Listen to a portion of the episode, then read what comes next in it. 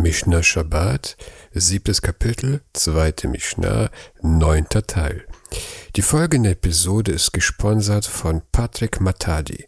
Möge er gesegnet werden und lange leben. Heute backen wir unser Brot. Da das Schaubrot im Mischkan gebacken wurde, ist Backen am Shabbat verboten. Wir haben uns schon in der Vergangenheit mit Kochen und Backen ausführlich beschäftigt. Deshalb überspringe ich diese Arbeit. Unser Brot ist jetzt endlich fertig. Maseltov und guten Appetit, wenn ihr Kohanim seid. Wenn ihr keine Kohanim seid, dann dürft ihr das Brot leider nicht essen. Damit haben wir alle Melachot abgeschlossen, die das Essen betreffen. Insgesamt waren es elf Melachot. Ich nenne sie nochmal. Pflügen, säen, ernten, Gaben binden, dreschen, worfeln, Spreu vom Weizen trennen, mahlen, sieben, kneten, backen. Damit sind wir aber noch lange nicht am Ende der Mishnah angekommen. Wir haben ja nur die ersten elf von 39 Melachot gelernt. 28 Melachot liegen noch vor uns. Die nächsten 13 Melachot gehören zur Herstellung der Kleidung. An dieser Stelle wäre diese Episode eigentlich zu Ende gewesen. Doch dann wäre sie zu kurz und ihr hättet nichts mehr über das Schaubrot erfahren. Am Ende gibt es eine große Überraschung und ein Rezept. Das Wort Schaubrot ist ja im Deutschen zu einem Begriff geworden. Es kommt aus Luthers Feder, ist aber in der Übersetzung falsch. Lechem Panim heißt wörtlich Brot des Gesichts, Gesichtsbrot. Das kommt von seiner Form her, wie ihr gleich sehen werdet. Wie Luther daraus das Schaubrot machte, ist mir nicht klar.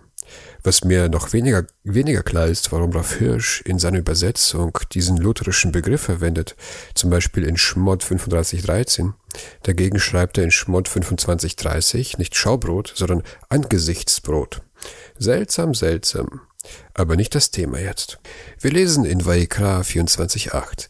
An jedem Schabbattag solle er es vor dem Ewigen herrichten. Daraus lernen wir die Mitzvah, das Brot jeden Schabbat im Tempel herzurichten. Was sind das für Brote und wie viele brauchen wir davon? In Vaikra 24,5 heißt es zwölf Chalot. Diese zwölf Brote wurden auf dem goldenen Tisch im Tempel in zwei Reihen gestapelt, sechs auf der linken Seite des Tisches und sechs auf der rechten Seite des Tisches, wie ihr es auf dem Bilde zum Podcast schaut. Das Brot wurde am Schabbat auf dem Tisch in zwei Reihen aufgeschichtet und das alte Brot vom letzten Schabbat wurde herausgenommen und die Kohanim verteilt. Die Kohanim aßen das alte Brot. Das heißt, die Kohanim aßen Brot, das bereits neun Tage alt war, weil es am Freitag gebacken wurde. Es durfte nur am Schabbat gegessen werden. Merkt euch das gut, dass der Wechsel der Brot am Schabbat stattfand. Das wird noch wichtig sein. Wie wurde das Brot eigentlich gebacken? In der Torah, Vaikra 24,5, wird die Menge für jedes Brot angegeben mit zwei Esronim an Mehl. Nach Rambam ist ein Esron circa zwei Liter. Das heißt, jedes Brot bestand aus vier Litern Mehl. Nach einer Messbechertabelle, die ich im Internet gefunden habe, sind das circa 2,8 Kilogramm pro Brot. Josephus, der selber Kohen war und zur Zeit des Tempels gelebt hat, allerdings hat er nie im Tempel gedient, gibt die Mehlmenge mit zwei Litern an. Das sind circa 1,5 Kilo Weizenmehl. Die Form der Brote war rechteckig, 80 cm lang, 40 cm breit und 14 cm dick. Das ist schon ein riesiges Ding. Der Priester legte das Brot quer auf den goldenen Tisch. Zwei Seiten des Brotes waren länger als der Tisch und ragten über den Tisch hinaus, auf jeder Seite 16 Zentimeter. Der Kohen biegte jede Seite nach oben um, so dass die herausragenden Enden des Brotes nun wie Wände standen. Das Brot hatte so die Form einer Schublade, der zwei Seiten fehlten, weil nur zwei Seiten umgebogen wurden. Als ich diese Beschreibung bei Rambam in Chilchot Tamedino Musafim las, habe ich mich sehr darüber gewundert. Wenn das Brot 14 Zentimeter dick war, wie kann man 16 Zentimeter von jeder Seite einer Wand umbiegen, ohne das Brot zu brechen? Versuch doch mal eine Challah zu biegen. Nie und nimmer wird das funktionieren. Hinzu kam noch der folgende Zweifel. Das Gesichtsbrot, das Lechem Panim, sollte doch ungesäuert sein. Es sollte Matzah sein. Die Torah sagt es zwar nirgends, aber schon Josephus erwähnt es, sowie der Talmud in Menachot 76a. Nun, da frage ich mich, wie kann das Brot 14 Zentimeter dick sein und zugleich ungesäuert? Hat der Rambam geschlafen, als er das geschrieben hat? Zu meiner Freude habe ich eine Antwort in der deutschen Mishnah-Übersetzung gefunden. Übersetzung und Kommentar hat vor dem Krieg das Rabbinerseminar zu Berlin herausgegeben. Der letzte und dickste Band erschien 1933. Die Autoren herausragende Persönlichkeiten wie Rabbiner David Zvi Hoffmann oder Rabbiner Moshe Auerbach und andere. Im Übrigen bin ich der Meinung, jemand sollte die Entstehungsgeschichte dieses vortrefflichen Werkes aufarbeiten. Wie auch immer. Dort im Kommentar zu Mishnah Menachot 11.4 bringt der Autor den Rabbiner Moshe Chefetz Gentili, der in seinem Werk Chanukat Habayit den Widerspruch auf folgende Weise löste. Was der Rambam mit 14 cm angibt, bezieht sich nicht auf die Dicke des Brotes, sondern auf die Höhe der nach oben gehobenen Seiten des Brotes. Die eigentliche Dicke des Brotes war dagegen nicht über zwei Zentimeter. Zusätzlich heißt es im Talmud Psachim 37a, dass die Dicke des Brotes 8 cm betrug. Diese Dicke ist aber nicht die Dicke der Grundfläche, sondern der beiden Seitenwände, denn die Seitenwände mussten eine größere Dicke haben, um aufrecht stehend den Druck der über ihnen liegenden Brote auf, aufzuhalten. Somit ist die Schwierigkeit gelöst. Das Brot war nicht 14 cm dick, sondern 2 cm, während die Seitenwände jeweils 14 cm hoch und 8 cm dick waren. Die andere Schwierigkeit war das Reißen, wenn ich die Seiten umbiege.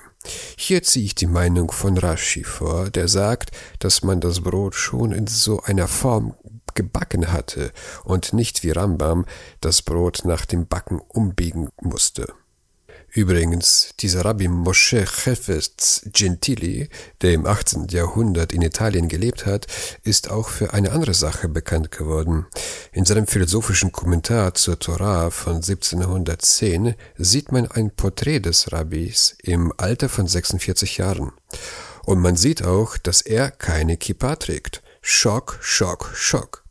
In der zweiten Edition, die mehr als 100 Jahre später erschienen ist, hatte der Rabbiner eine Kippa, weil die Drucker ihm eine Kippa aufgesetzt haben. Warum haben sie das gemacht? Sie waren der Meinung, dass es halachisch notwendig sei, immer eine Kippa zu tragen. Aber ich weiche wieder ab. Zurück zum Thema. Woher kommt nun der Name Lechem Panim, das Gesichtsbrot? Was ist mit Gesicht eigentlich gemeint? Wie ihr es euch bestimmt denken könnt, gibt es unterschiedliche Erklärungen. Eine ist, liegt ein Laib Brot vor uns, ist es so, als ob er auf dem Bauch liegen würde. Wir sehen den Brotrücken. Die Unterseite, auf der das Brot liegt, heißt Gesicht. Wir biegen zwei Seiten des Brotes aufwärts und sehen so das Gesicht.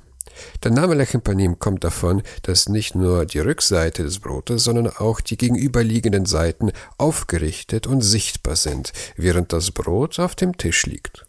Eine andere ähnliche Erklärung ist, äh, wir sehen die aufgerichteten Seiten von der einen und der anderen Seite gleichzeitig, als ob man Gesicht und Hinterkopf sieht.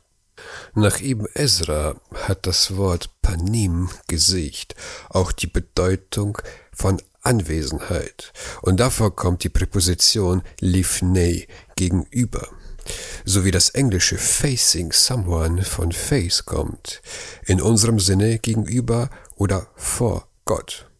Das sagt auch der Vers in Schmott 25,30. Lechem panim lefanai tamid. Das Brot panim lefanai, vor mir. Panim lefanai, immer vor meinem Gesicht. In diesem Sinne heißt das Brot Brot der Gegenwart oder Brot der Präsenz Gottes, da es im Tempel ununterbrochen lag.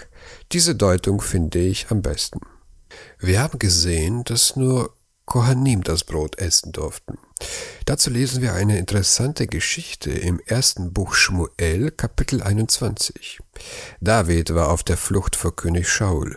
Er floh in die Stadt Nob, wo sich der Mischkan und die Bundeslade befand. Da David auf seiner Flucht Hunger bekam, fragte er den Kohen Gadol namens Achimelech nach Brot. Doch er hatte keins, außer das Lechem Panim. So gab ihm das Lechem Panim. Die offensichtliche Frage ist, wie konnte das rechtens gewesen sein? David war doch kein Kohen. Der Talmud schlussfolgert von dieser Begebenheit, dass bei Lebensgefahr alle Mitzvot aufgehoben werden. Und David schwebte in Lebensgefahr, da er hungrig und auf der Flucht war. Im siebten Vers heißt es, dass Achimelech David das Brot gab, als es gerade zum Wechsel der Brote kam, und dass das neue Brot, das aufgetischt wurde, noch warm war. Wir haben ja bereits gelernt, dass das Brot am Freitag gebacken und am Schabbat auf dem Tisch aufgeschichtet wurde. Der Radak in seinem Kommentar zum Buch Shmuel fragt, wie das sein konnte, dass das Brot noch warm gewesen ist. Es wurde doch am vorigen Tag gebacken. Und woher wissen wir überhaupt, dass das Brot am Freitag und nicht am Schabbat gebacken wurde? Zu einem sagte schon Josephus, zum anderen die Mishnah. Wenn dem so ist, dann müsste es etwas mit der Herstellung zusammenhängen. Vielleicht haben sie den Ofen verschlossen und das Brot bis zum nächsten Morgen nicht herausgenommen. Radaks Überlegungen gingen in die richtige Richtung. Nachdem ich diese Episode schon aufgenommen hatte, suchte ich ein paar passende Bilder und bin zufällig auf einen Artikel über einen Professor aus der Bar Elan Universität gestoßen, der der Frage nachging, wie das Brot nach neun und manchmal nach elf Tagen nicht schimmelig war. Und dazu gibt es sogar eine interessante Quelle. Wir lesen im Talmud Yerushalmi, Yoma, die Familie Garmu hat nicht die Zubereitung des Brotes lehren wollen. Die Familie Garmu waren Experten in der Zubereitung des Lechem Panim und seine Entnahme aus dem Ofen, aber sie wollten nicht lehren. Die, die Weisen schickten und brachten Meisterbäcker aus Alexandria, die Experten in der Zubereitung des Brotes waren, aber nicht in der Entnahme aus dem Ofen. Die Familie Garmu heizte von innen und entfernte von außen, und es wurde nicht schimmelig. Die Bäcker heizten von außen und entfernten von innen, und es wurde schimmelig. Die Weisen fragten sie, warum sie das Rezept nicht preisgeben wollten, und sie antworteten, damit die Götzendiener es nicht missbrauchen. Ist das nicht eine faszinierende Geschichte? Eine Familie hat ein geheimes Rezept, wie das Brot nach neun Tagen noch frisch bleibt. Niemand kann das Geheimnis aufdecken, selbst nicht die Meisterbäcker aus Alexandrien. Nach der Tempelzerstörung ist das Rezept mit der Familie Garmo untergegangen. Doch Professor Sohar Amar von der Bal Ilan Universität hat es wieder entdeckt.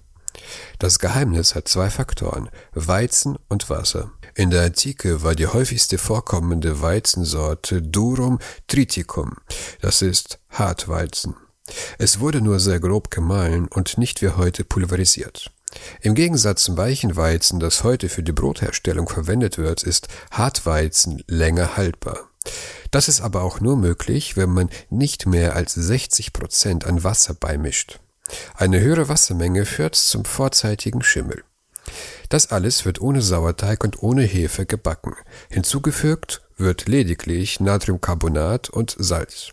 Entscheidend ist auch der Zeitpunkt der Herausnahme aus dem Ofen. An diesem Punkt scheiterten die Meisterbäcker aus Alexandria und das war auch die Vermutung von Radak. Das Brot vor der Herausnahme abkühlen, sonst führt es zu einem vorzeitigen Schimmel. Wichtig ist auch die Aufbewahrung. Jerusalem hat ein kühles Klima, da das Brot im Tempel auf goldenen Rohren lag, gab es einen Abstand zwischen Brot und Brot. Damit war die Be Be Belüftung optimal. Die Luft konnte an allen Seiten des Brotes durchstreichen. Hier das geheime Rezept für ein Brot. 4 Kilogramm Hartweizengrieß, das heißt grob gemahlen, 2,4 Liter Wasser, 95 Gramm Soda, das ist Natriumcarbonat, 95 Gramm Salz. Minimale Knetzeit 40 Minuten. Die Form des Brotes seht ihr auf dem Bild zum Podcast. Backen bei einer Temperatur von 200 Grad 35 bis 37 Minuten lang. Danach 20 Minuten lang im Ofen abkühlen lassen, herausnehmen und weiter kühlen lassen. Professor Amar schreibt, dass das Brot zwar elf Tage frisch bleiben kann, dafür schmeckt es zu keinem Zeitpunkt. Der Blogger und Forscher Eli Gurevich von AncientRecipes.com vermutet, dass Professor Amar einige Fehler gemacht hat. Denn wie kann so ein Geheimrezept so lange geheim gehalten worden sein, ohne zu schmecken? Eli vermutet, dass Professor Amar eine fa falsche Maße genommen hatte oder es lag an seinen Backformen, die aus Metall waren statt aus unglasiertem Ton. Und ich finde, Eli hat recht. Vier Kilogramm Weizen ist ganz schön viel. Laut Josephus sollten es 1,5 und nach Rambam 2,8 Kilogramm sein. Ich habe Professor Amar geschrieben, aber noch keine Antwort erhalten. Bleibt zuletzt die Frage zu klären, was überhaupt die Bedeutung des Lechem Panim ist. Warum gibt es das überhaupt im Tempel? Hier bin ich auf eine Überraschung gestoßen. Rambam schreibt im Morenevuchim 3,45, Zitat, aber für den Tisch und dafür, dass sich auf diesem immer Brote befinden müssen, weiß ich den Grund nicht. Ich weiß auch heute nicht, zu welchem Dingen ich ihn in Beziehung bringen soll. Rambam gibt also zu, nicht zu wissen. Und ich will auch nicht spekulieren und dabei belassen, wie es ist. Shabbat Shalom.